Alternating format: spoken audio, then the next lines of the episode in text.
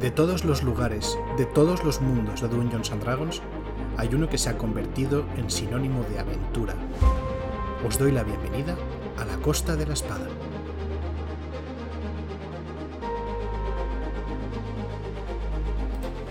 Hola a todo el mundo, os doy la bienvenida a Level Up, un podcast ofrecido por Ediciones Shadowlands, dedicado a Dungeons and Dragons y en el que te echaré una mano para acercarte al juego y empezar tus aventuras en sus mundos. Yo soy Nacho G Master y hoy empezamos una pequeña subsección de Level Up en la que hablaremos de los suplementos oficiales que han ido saliendo para Dungeons Dragons en su quinta edición. Empezando por el primero que salió, aparte de los básicos, claro, la Guía del Aventurero de la Costa de la Espada.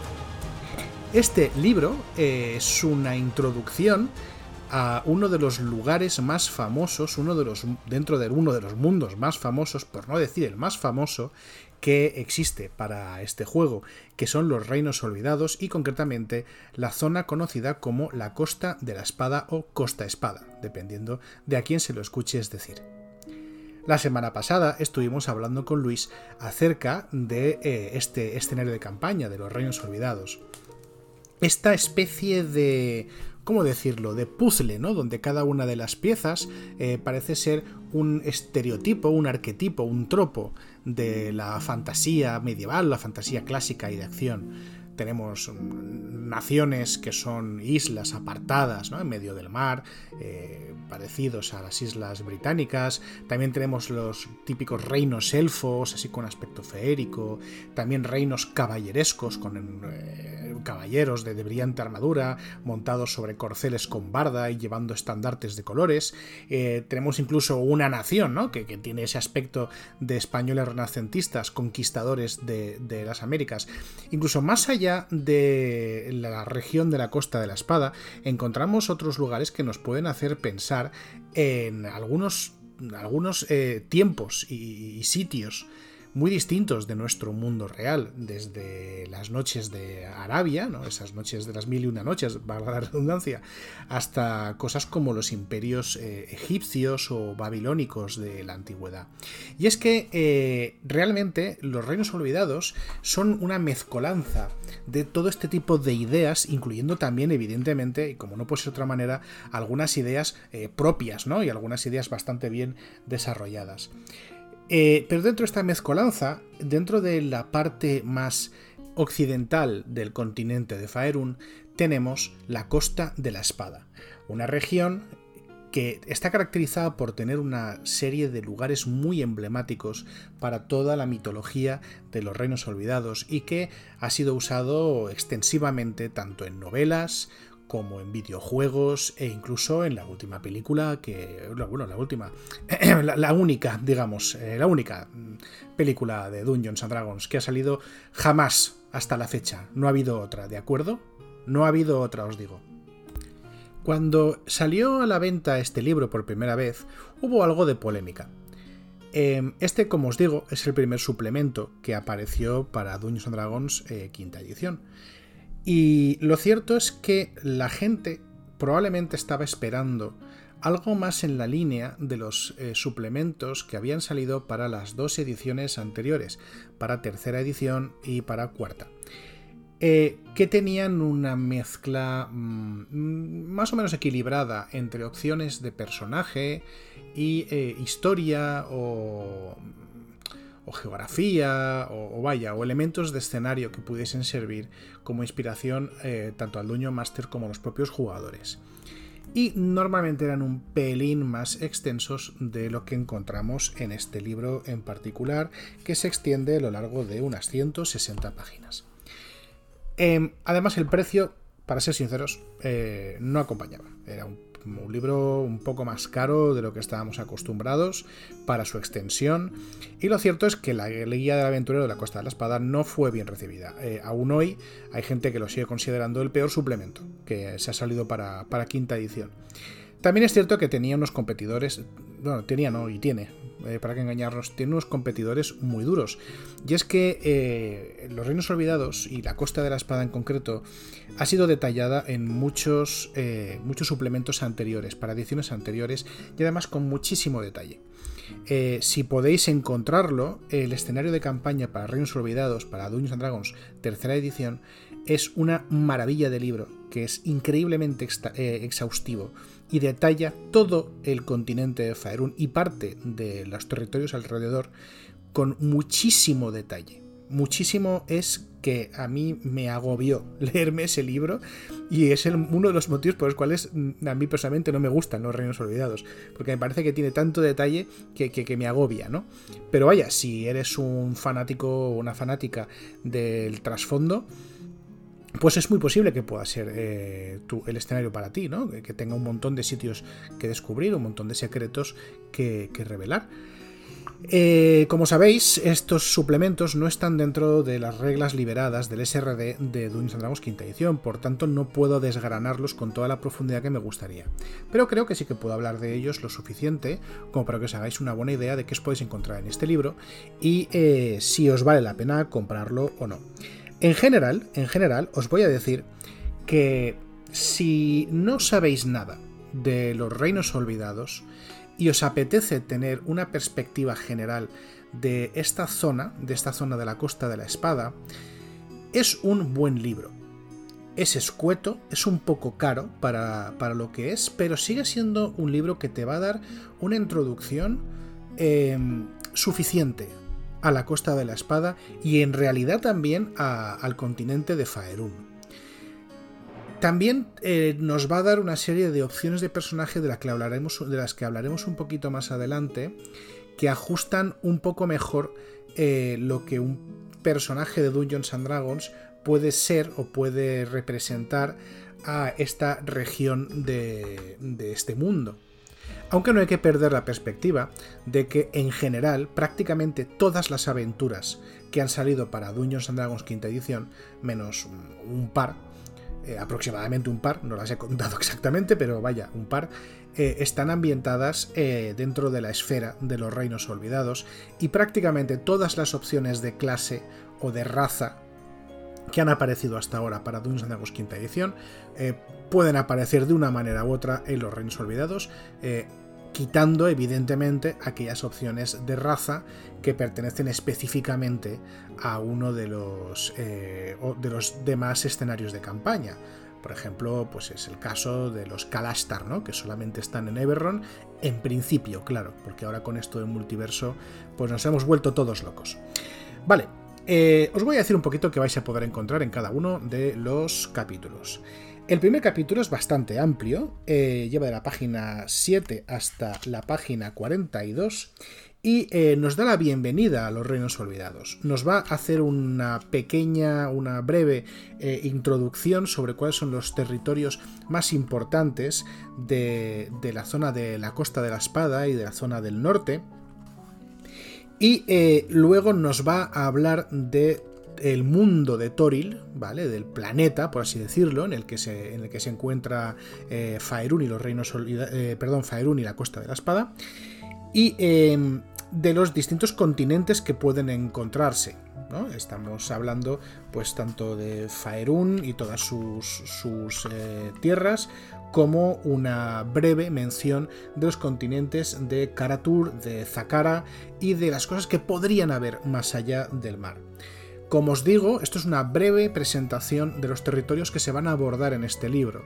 El resto de territorios, correspondiente a los demás continentes o dentro de Faerún a las demás tierras más allá de la costa de la espada, son descritos con brevedad, simplemente para que sepáis que estos territorios existen y para que podáis buscar información en libros de ediciones anteriores o incluso en las múltiples wikis que hay sobre los reinos olvidados. Como os digo, es un lugar tan extenso que a decir verdad ha sido documentado mucho también por fans y podéis encontrar mucha información en muchísimos sitios.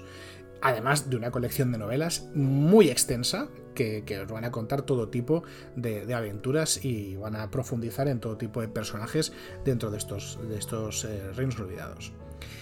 Este capítulo continúa hablando del tiempo, la, manera de, medir el tiempo en este mundo e, y una corta historia de, los reinos olvidados o, la historia dentro de este continente hasta la fecha.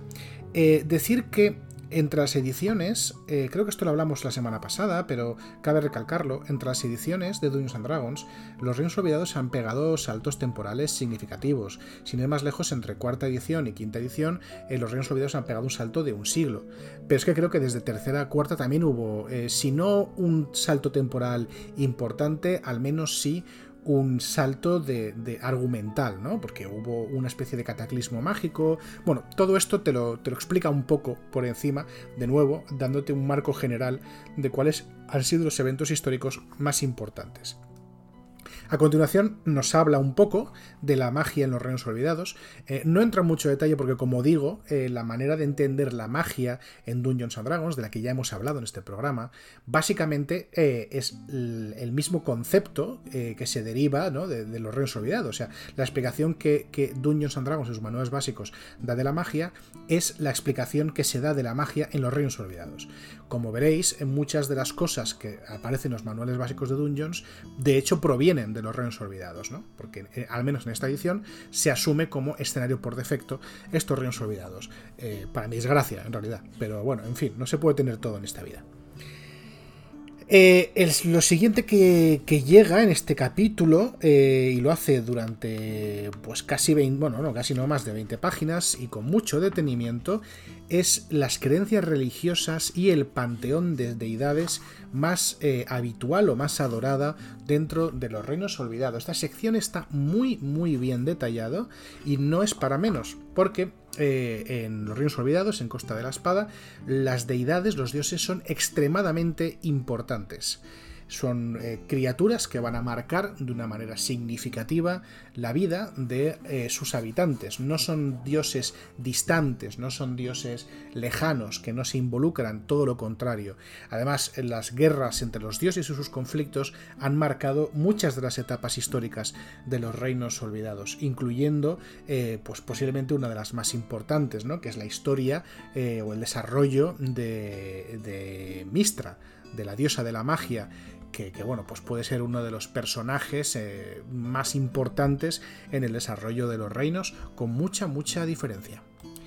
La siguiente sección que encontramos ya empieza a hablarnos de las tierras del norte y de la costa de la espada, y empieza hablándonos de algo llamado la Alianza de los Señores, que es un conjunto de ciudades muy importantes, ciudades grandes y poderosas, que tiene una especie de entente cordial y eh, entre ellas se prestan una especie de apoyo o reconocimiento, no siempre del todo pacífico, pero vaya, se nos habla de varias ciudades importantes, eh, todas ellas a mí me suenan de bastante, eh, pero hay algunas que sin duda a vosotros puede que os suenen incluso más. Algunas de estas ciudades tienen su, una traducción clásica y en, eh, que se ha utilizado en otras ediciones de Dungeons and Dragons eh, para mayor gloria o para mayor desgracia de ciertos aficionados que prefieren los títulos y los nombres propios en inglés, pero hay gente que los conoce por ese nombre. Entonces, aquellas ciudades cuya traducción yo conozca, os la voy a decir eh, para que digáis, ah, sí, vaya, esta ciudad pero en general las voy a mencionar todas en inglés porque es un poco la traducción que hasta donde yo tengo entendido se ha, mantenido en los libros de Dungeons and Dragons quinta edición. Eh, así tenemos la ciudad de Anfile, la ciudad de Baldur's Gate o de Puerta de Baldur's, que además es el escenario para una saga de videojuegos bastante famosa, la ciudad de Daggerford, la ciudad de Long Saddle, la ciudad de Mirabar, la ciudad de Neverwinter, eh, o Neubern, eh, como se tradujo al castellano, también hogar de, y escenario de otra saga de, videojuegos bastante famosa y de un videojuego multijugador. Silvery Moon o Luna Argentea, Waterdeep o Aguas Profundas, donde se ambienta eh, se ambientan, mejor dicho, un par de aventuras muy interesantes para esta edición, de las que hablaremos largo y tendido en este programa en futuros episodios. Y por último, la ciudad de Yartar. Estas ciudades son, como os digo, bastiones de las razas civilizadas dentro de los reinos olvidados. Eh, incluso aunque podamos pensar que estas grandes ciudades le dan un aspecto eh, domado o civilizado a, la Costa de la Espada, no, no, hay nada más lejos de la verdad, dado que eh, en realidad estas grandes ciudades son como puntos de luz en un mar de oscuridad, en un mar de tierras salvajes y de lugares por explorar y por civilizar que están llenos de monstruos y llenos de criaturas y de culturas peligrosas que pueden hacer la vida muy complicada a los campesinos, a aquellos que viven del bosque, a los viajeros y, por supuesto, a los aventureros. Por no extenderme mucho más y para dejar eh, a la imaginación y a la curiosidad de quien nos está escuchando eh, el poder descubrir todo esto, os diré que este capítulo también habla de los grandes dominios de los enanos del norte, esas fortalezas, esos reinos fortaleza que están en las montañas, eh, desperdigados por toda la costa de la espada, y donde cada, cada uno alberga a uno varios clanes de, enanos que eh, pues minan y resisten como puedan. Cada uno tiene su propia, cada una de estas ciudades fortaleza tiene su propia personalidad y su propio trasfondo que aquí se os menciona con más o menos detalle Habla también de los reinos islas, distintos eh, archipiélagos, con sus propios también, sus propias movidas, que podéis encontrar en el, um, en el mar al oeste de la propia costa de la espada. Y también habla de una serie de reinos independientes, eh, lugares de, importancia e interés que no necesitan necesariamente ser parte de una alianza más grande para sostenerse y además pueden ser lugares eh, muy interesantes donde, donde poder ambientar vuestras aventuras. En realidad, eh, aunque los llaman reinos independientes, algunos de ellos no son reinos en absoluto. Por ejemplo, la biblioteca de Candlekeep o Candelero, tal como se tradujo, eh, no es un reino, es un edificio muy grande donde se atesora la mayor cantidad de conocimiento eh, del mundo conocido, valga la redundancia. Eh, y de hecho también es el escenario de, bueno, más o menos, pero también es el escenario de una, de una aventura de, de Dungeons and Dragons.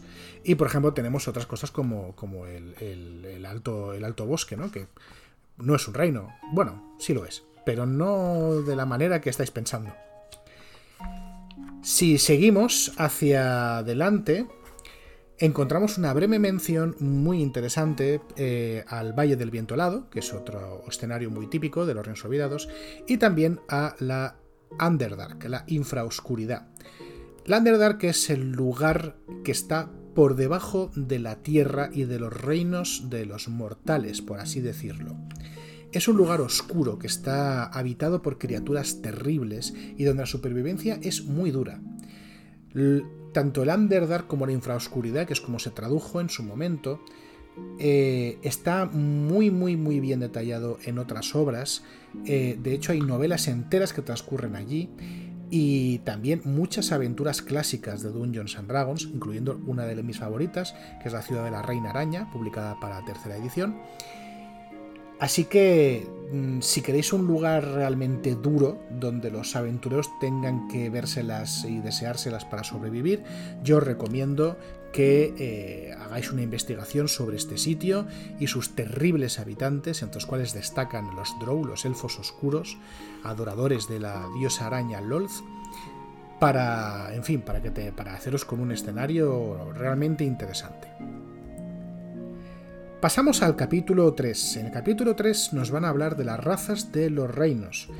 Eh, la mayor parte de las razas del manual del jugador, como ya os he dicho, eh, se corresponden casi con, con, con, con, casi total precisión con las razas más importantes de los reinos olvidados. No obstante, Aquí se nos va a hablar de eh, cuáles son las razas más comunes, ¿no? Y los pueblos, las culturas dentro de esas razas eh, más comunes, entre los enanos, entre los elfos. Eh, también se nos va a hablar de. No se nos va a hacer una pequeña especificación acerca de los elfos oscuros y cómo están. Mm, o sea, eh, cómo se les representa dentro de los reinos olvidados. Eh, si estáis pensando en esos elfos oscuros, eh, maliciosos, crueles, sometidos por un matriarcado y por un, clero, ¿no? Un clero maligno, pues son exactamente los, los Drow. Son los elfos oscuros de, este escenario de campaña. Mientras que en otros escenarios de campaña, pues los, los elfos oscuros tienen otras características, como ya vimos en su momento se nos eh, presentan un par de opciones nuevas de, raza, concretamente subrazas. Eh, así nos podemos encontrar con los, eh, los medianos fantasagaces, aunque aquí los llaman de otra manera, los llaman Ghostwise, ¿no? Eh, en, el, original, aunque se tradujo como fantasagaces, una, una cultura de medianos eh, muy silenciosos eh, que guardan en secreto su propia existencia y que son capaces de usar una limitada telepatía. Nos hablarán también de las etnias humanas, de cómo los dracónidos aparecieron y se asentaron en los reinos olvidados, que tiene su aquel, eh, también nos hablan de una subraza de los, eh, de los gnomos, que son los gnomos de las profundidades o los Svirnefblin, que luego han aparecido en otros suplementos de Dungeons eh, quinta edición. y también nos permiten jugar un poco con las, los semielfos dependiendo de cuál sea su, digamos, su cultura de origen por parte de sus progenitores elfos para meter pequeñas variaciones en las características de la, eh, de la raza. Una cosa interesante es eh, que también se habla de los Tiflings. Como sabéis, los Tiflings son una de las eh, razas básicas del manual del jugador de quinta edición. Sin embargo, la versión que encontramos en el manual se corresponde con la idea de los Tifling que se hizo en el manual básico de cuarta edición. En realidad, los Tifling eran bastante distintos antes de cuarta edición, y realmente los Tifling que podemos encontrar con más asiduidad en los reinos olvidados no se parecen mucho a este conjunto de, personas, ¿no? Con la piel rojiza o púrpura o rosa y esos grandes colas y, cuernos de carnero, sino que cada Tifling tiene una apariencia distintiva. Eh, son. Todos ellos tienen algún tipo de, rastro de, esencia infernal, pero es raro que dos Tiflings se parezcan. Para, para ajustarse mejor a esta versión de los Tifling que siempre ha existido en los Reinos Olvidados, previo a la cuarta edición, por supuesto, nos viene una, una tabla con una serie de, de posibles variaciones eh, para, esta raza. Y esto a mí me, pareció muy bien, porque aunque no me, no me, disgustan para nada los Tiflings del manual del jugador, con esa inspiración de, cuarta edición, eh, sí que es cierto que no me parecía que encajasen en todos los escenarios de campaña. Así que, bueno, pues es, una, es un añadido, ¿no? Es algo que yo al menos eh, me alegro de que esté aquí. El capítulo 4 nos habla de las clases de personaje y nos da nuevas opciones para mm, varias clases del manual del jugador. Eh, como sabéis, no puedo entrar a, explicar con detenimiento qué, es lo que hace cada una de estas subclases, porque este material no está liberado. Pero os voy a comentar un poquito por encima. Para el bárbaro tenemos nuevas opciones para el guerrero tótem. Si antes teníamos el oso, el águila y el lobo, ahora se nos añaden también em, el tigre, y el alce. Nada, son simplemente nuevas opciones que puedes escoger cuando tengas que, elegir una capacidad de, animal tótem para, el bárbaro eh, totémico. Y luego además nos traen otra, otra opción de clase para el bárbaro, otro arquetipo de bárbaro, que es el Battle Rager, que creo que se ha traducido como camorrista en castellano que está, en este caso, está restringido solamente eh, para enanos, porque es una parte de la cultura de los enanos de los reinos olvidados, y que te permite usar tu armadura, una armadura llena de espinas y de pinchos, como, como eh, arma. Está bastante bien, es divertido. No es muy muy poderoso, pero, pero es divertido. Em, luego, cuando llegamos a los clérigos, nos da la opción de usar el, el dominio de, la magia, el dominio de lo arcano. Y esto es especialmente importante en los reinos y es un gran guiño precisamente a lo que hablaba antes, a la importancia que tiene la diosa de la magia, que tiene Mistra. Eh, me parece que tiene mucho sentido que hayan incluido este dominio dentro de esta guía, la verdad, eh, precisamente porque si cuanto sepáis algo más del trasfondo de los reinos olvidados, os daréis cuenta de la inmensa importancia que tiene esta diosa en su, en su historia. En general, el dominio arcano eh, permite al mago, perdón, permite, ¿en qué estaré pensando? Permite al clérigo usar algunos de los trucos y los conjuros del mago, abjurar enemigos eh, sobrenaturales, mágicos, como si fuesen de la misma manera que un mago normal abjura o expulsa a los no muertos, eh, puede terminar conjuros en otras personas, eh, en general es un, es un arquetipo de mago bastante, clérigo, madre mía cómo estoy, bastante versátil. a mí me gusta, me gusta bastante, no es tan poderoso como otros que han salido más adelante, pero creo que, creo que le queda bastante bien, a mí me gusta. En cuanto a los arquetipos marciales del guerrero, encontramos el eh, dragón del caballero dragón púrpura. Los caballeros dragón púrpura eh, son una orden de caballería, el más eh, puro estilo de la palabra, con eso, con sus tabardos y con sus estandartes y tal, que pertenecen al reino forestal de Cormir, eh, un reino que, cuyo estandarte pues, es un dragón púrpura, que viene de una antigua leyenda de este lugar, en la que abatieron a flechazos a un enorme dragón negro, y le cayeron tantas flechas y lo hirieron tan profundamente que la combinación de la sangre y sus escamas oscuras parecía que fuese púrpura desde, desde lo lejos. Este arquetipo de guerrero es un guerrero que permite comandar a, otras tropas. Es un guerrero carismático que ayuda a, sus aliados y es capaz incluso de compartir parte de la sanación que tiene eh, el guerrero, de ese segundo aliento, eh, eh, para sus aliados también. Como siempre, como la mayoría de las opciones de, este libro, está bien en el sentido de que es interesante, es un arquetipo, eh, a mí me gusta al menos en el concepto, aunque eh, como casi todos se han quedado un poquito eh, por detrás en términos de utilidad o en términos de, poder y mucha gente no lo usa o prefiere usar otras combinaciones para lograr los mismos efectos. Los monjes, eh, dentro de los resolvidados, además de, explicarnos una gran cantidad de, órdenes monásticas de estos mundos, se nos, eh, se nos, detallan dos arquetipos, que es el monje de la larga muerte, que está caracterizado por este, el poder que tienen sobre, sobre este fenómeno y esa resistencia sobrenatural que les otorga, y eh, el monje del alma solar, que lo que hace es proyectar su, ki, su energía interior, en forma de grandes ráfagas y bocanadas de luz destructiva. Si estáis pensando en cierto anime de ciertos guerreros del espacio que lanzan ondas vitales, pues no estáis muy muy desencaminados. En cuanto al paladín, eh, aparte de una serie de órdenes eh, que nos ofrece los reinos olvidados, eh, se nos detalla el juramento de la corona, un juramento de paladín donde éste se compromete a la protección de un principio político, por así decirlo, de un, um, un reino o una familia o un grupo de personas o un lugar. Y es un arquetipo extremadamente defensivo. En cuanto al pícaro, se nos detallan dos arquetipos. La mente maestra, que es mi arquetipo favorito de pícaro, un pícaro planeador, manipulador, que puede ayudar a otros en eh, incluso a distancia sin necesidad de intervenir eh, directamente, un planificador, vaya. Y el espadachín, que es un pícaro muy apto en combate.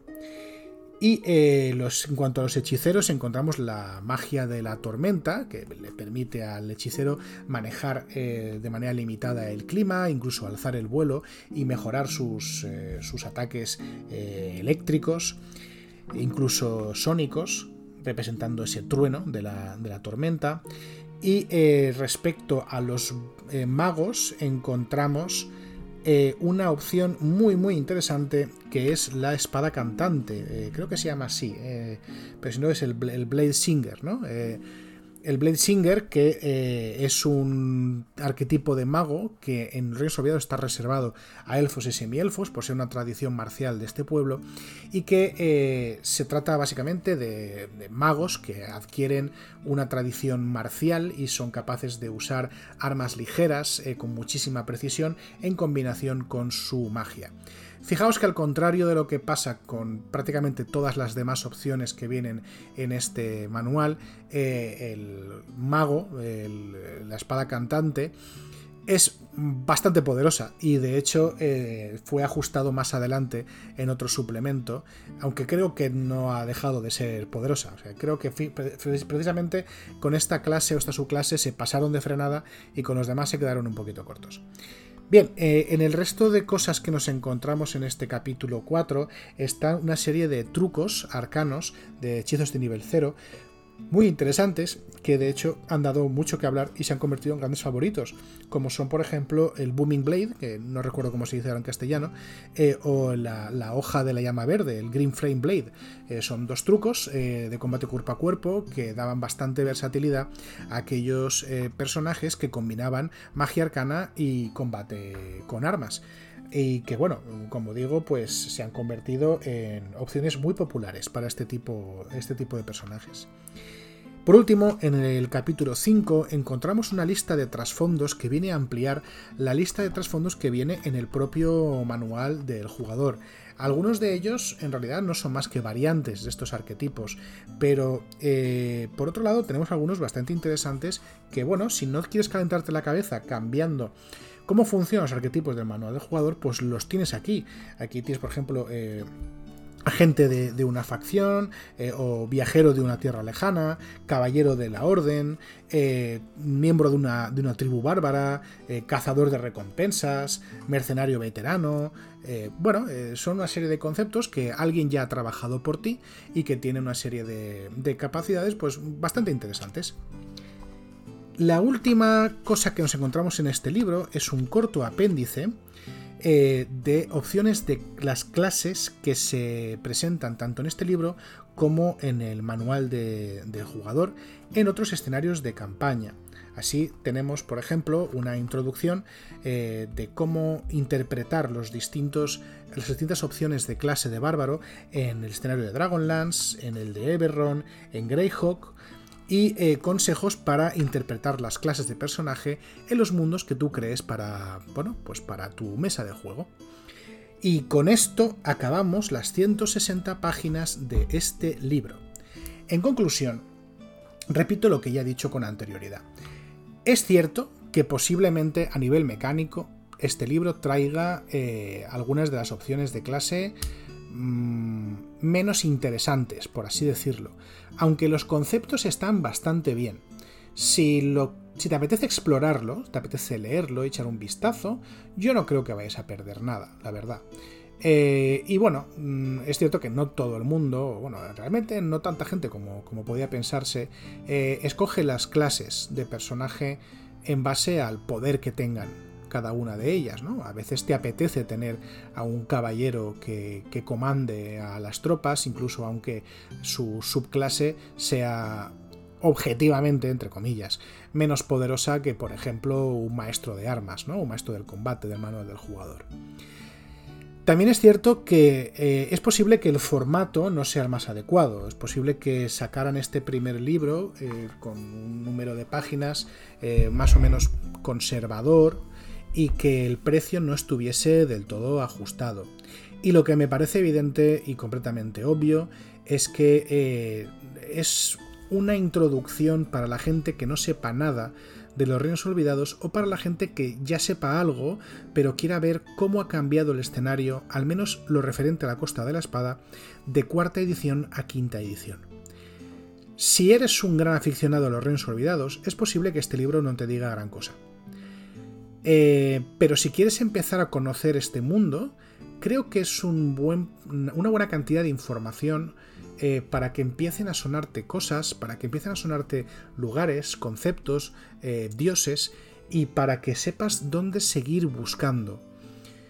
Así que mi recomendación es que si te lo compres, Si te apetece saber más de los reinos olvidados, o te apetece, mejor dicho, te apetece empezar a conocerlos y tener una guía mm, rápida, una serie de introducciones, una serie de referencias de qué es lo que te puedes encontrar en este escenario de la Costa de la Espada, sabiendo que si quieres profundizar más, vas a tener que comprarte otros libros o vas a tener que consultar otras fuentes en Internet.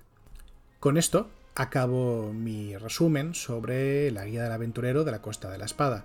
Os agradezco mucho que me hayáis escuchado hasta el final, yo os cito, como siempre, aquí la semana que viene.